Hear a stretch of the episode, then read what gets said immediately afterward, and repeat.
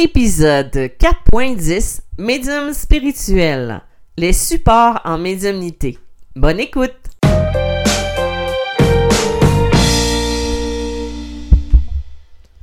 Bonjour, bienvenue dans ce nouvel épisode de Médium spirituel. Mon nom est Isabelle B. Tremblay.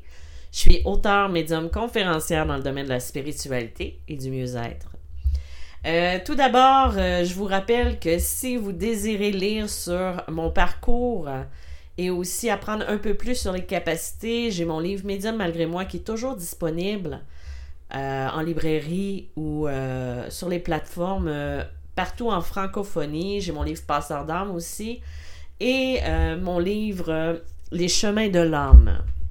Il va y avoir de la nouveauté en 2023, je vous en dis pas je vous en dis pas plus pour l'instant. Oui, je sais, je fais une agace de moi, mais euh, quand je vais avoir euh, la possibilité de vous en parler un peu plus, je vais le faire avec plaisir.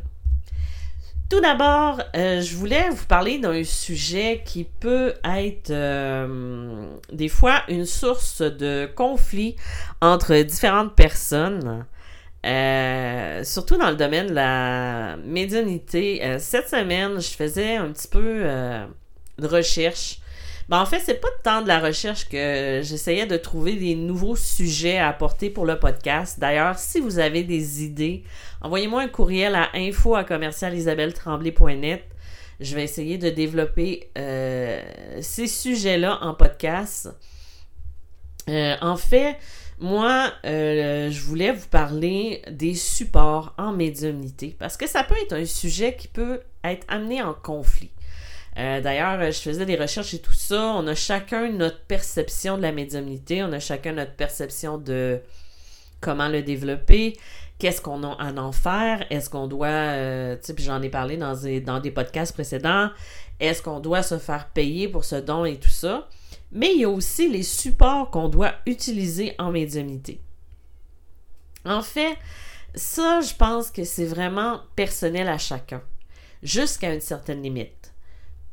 Tu sais, si tu es une personne qui est plus clairaudient, tu vas peut-être pas avoir nécessairement besoin des cartes pour pouvoir confirmer ce que tu entends.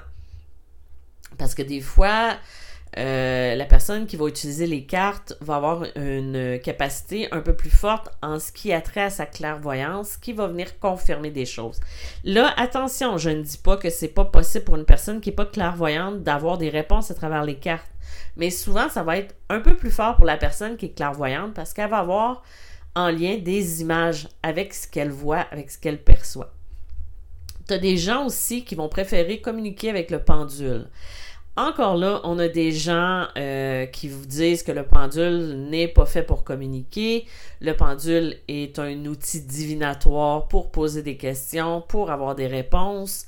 Euh, moi, personnellement, j'ai un pendule, j'en ai même deux. J'ai un pendule qui s'appelle le Mystic Eyes, avec lequel j'ai eu quelques réponses euh, à l'époque qui s'est avéré vraies, parce que c'est comme pour vous expliquer un petit peu mon Mystic Eyes, c'est une c'est une plateforme euh, une plaque une voyons je vais l'avoir un jour. C'est une plaque en forme de triangle avec des lettres des réponses des chiffres et euh, avec un pendule magnétisé. Et quand on pose une question il nous répond par oui par non ou il nous répond avec des lettres un peu comme euh, le euh, Ouija, le fameux Ouija, mais euh, pas du tout dans ce sens-là, parce que c'est pas une communication qu'on fait à ce moment-là, c'est vraiment euh, au niveau de sa clairvoyance, de la communication. Ben, bref, vous savez un peu comment fonctionne le pendule. Il existe différents supports. Il y a l'écriture automatique, il y a l'écriture semi-automatique, il y a l'écriture inspirée, il y a, comme je l'expliquais tout à l'heure, il y a le pendule, il y a les cartes qui peuvent être un outil. Il y en a qui vont utiliser les pierres. Il y en a que ça va être les runes. Il y en a que ça va être euh, aussi euh, les, la lecture à travers les, euh, la chiromancie. Excusez-moi, j'avais oublié le, le, nom. Je cherchais, cherchais, cherchais. Finalement, je l'ai eu c'est des supports qui viennent renforcer ce qui est déjà là au niveau de la médiumnité. Ça ne veut pas dire que si tu n'utilises pas la chiromancie, admettons, ben, tu as quand même des capacités qui sont là. Souvent, ça va être plus fort parce que ça va agir comme un, j'essaie de l'expliquer dans mes mots, comme un truc qui va amplifier ta capacité ou qui va venir confirmer les ressentis ou les réponses qui sont déjà là. Euh, il y a aussi des médiums, des personnes qui vont utiliser euh, un objet ayant appartenu à la personne qui est décédée pour pouvoir communiquer ou se relier à son énergie. Euh, je l'ai peut-être déjà expliqué, je l'ai peut-être déjà raconté, donc euh, je vais vous répéter si c'est le cas.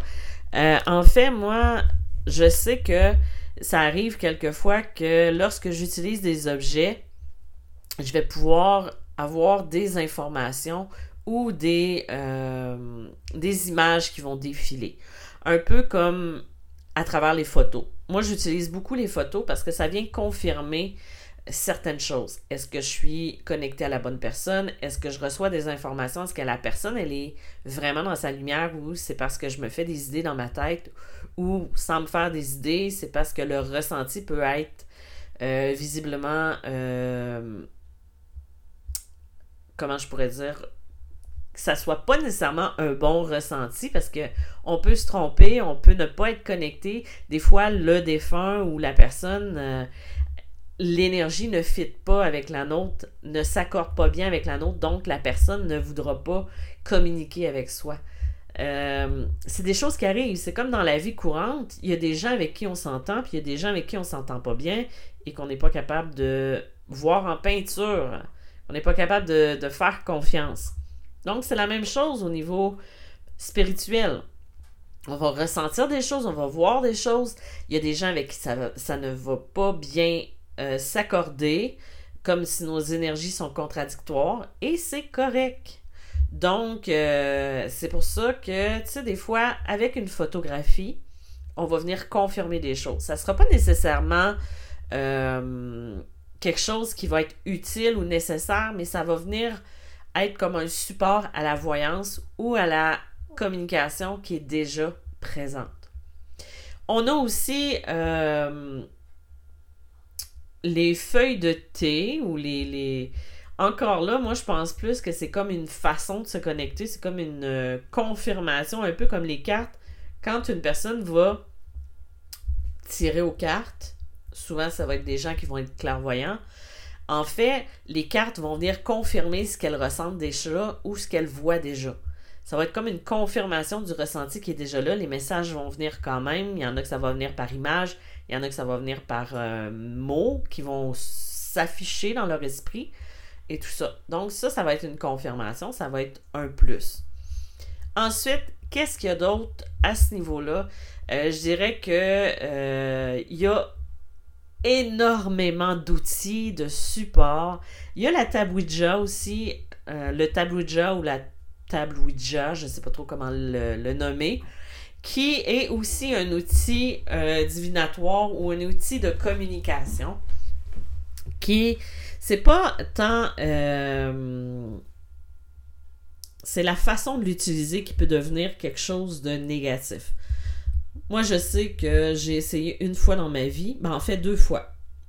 Une première fois, on avait essayé, j'étais adolescente et tout ça, avec un groupe de jeunes avec qui je me tenais à l'époque. Et on avait essayé de jouer. Ben, en fait, moi, j'ai pas essayé de jouer, j'ai juste regardé. Et ça n'a jamais fonctionné. Et quand je suis allée, euh, j'avais quelqu'un que je connaissais, dont je m'occupais des conférences à l'époque. Elle avait des, elle voulait qu'on essaie le tabouja parce qu'elle est en train d'écrire un livre à cette époque-là. Et moi, en fait, c'est pas un outil qui m'attire et avec lequel j'ai envie de développer plus à ce niveau-là. Donc, ce que j'ai fait, c'est que je l'ai essayé, mais moi, je suis euh, télépathe, euh, j'ai la claire audience aussi, donc souvent, j'avais les réponses quand on posait la question. Et quand j'ai commencé à mettre mes mains sur l'outil divinatoire, ben, en fait, ça a arrêté de bouger. on ne m'aimait pas, je crois, à ce niveau-là. Donc, euh, c'est pas un outil avec lequel j'aurais envie d'expérimenter ou j'aurais envie d'aller plus loin à ce niveau-là. Euh, si ça fait du bruit un petit peu, c'est mon chien qui se déplace. Euh, donc, si ça entre dans vos oreilles, je suis désolée. C'est mon petit Victor. donc, voilà. C'est. Il y a différents types de supports médiumniques. vous pouvez en utiliser. Vous pouvez utiliser l'écriture qui va aider à la fluidité du message. Vous pouvez utiliser euh, la lecture euh, des cartes euh, comme vous pouvez utiliser aussi le pendule. Ce qui est important, c'est que ça résonne avec vous. Ce qui est important aussi, c'est bien se protéger, c'est bien s'envelopper de lumière, être toujours en communication avec des âmes qui sont dans la lumière, à moins bien sûr qu'on soit passeur d'âme et qu'on soit là pour aider les âmes à traverser ou à élever leur vibration. Ça, c'est des choses aussi qui peuvent arriver. On, est, on peut utiliser les outils soit comme un support médiumnique ou comme un outil de divination aussi.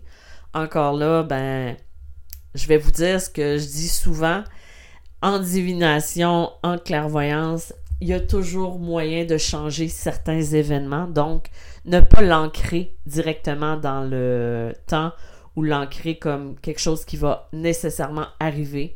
Parce que si vous faites un choix différent, ben, il est fort possible que ça change l'histoire ou la continuation de l'histoire.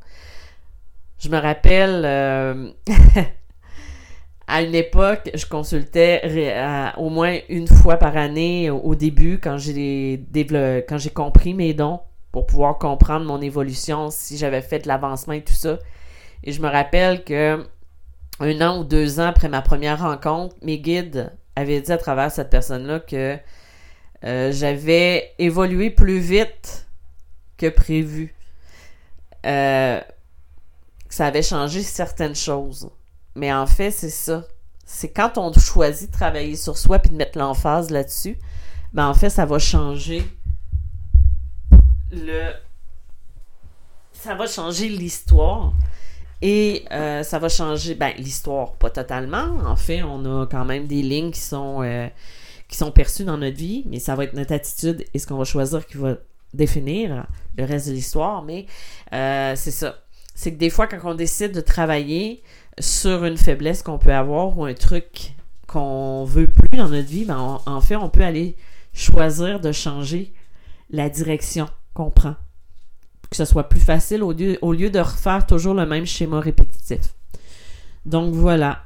Euh, si ça vous tente de me dire c'est quoi votre support euh, préféré, est-ce que c'est l'écriture, est-ce que c'est euh, les cartes, est-ce que c'est le pendule?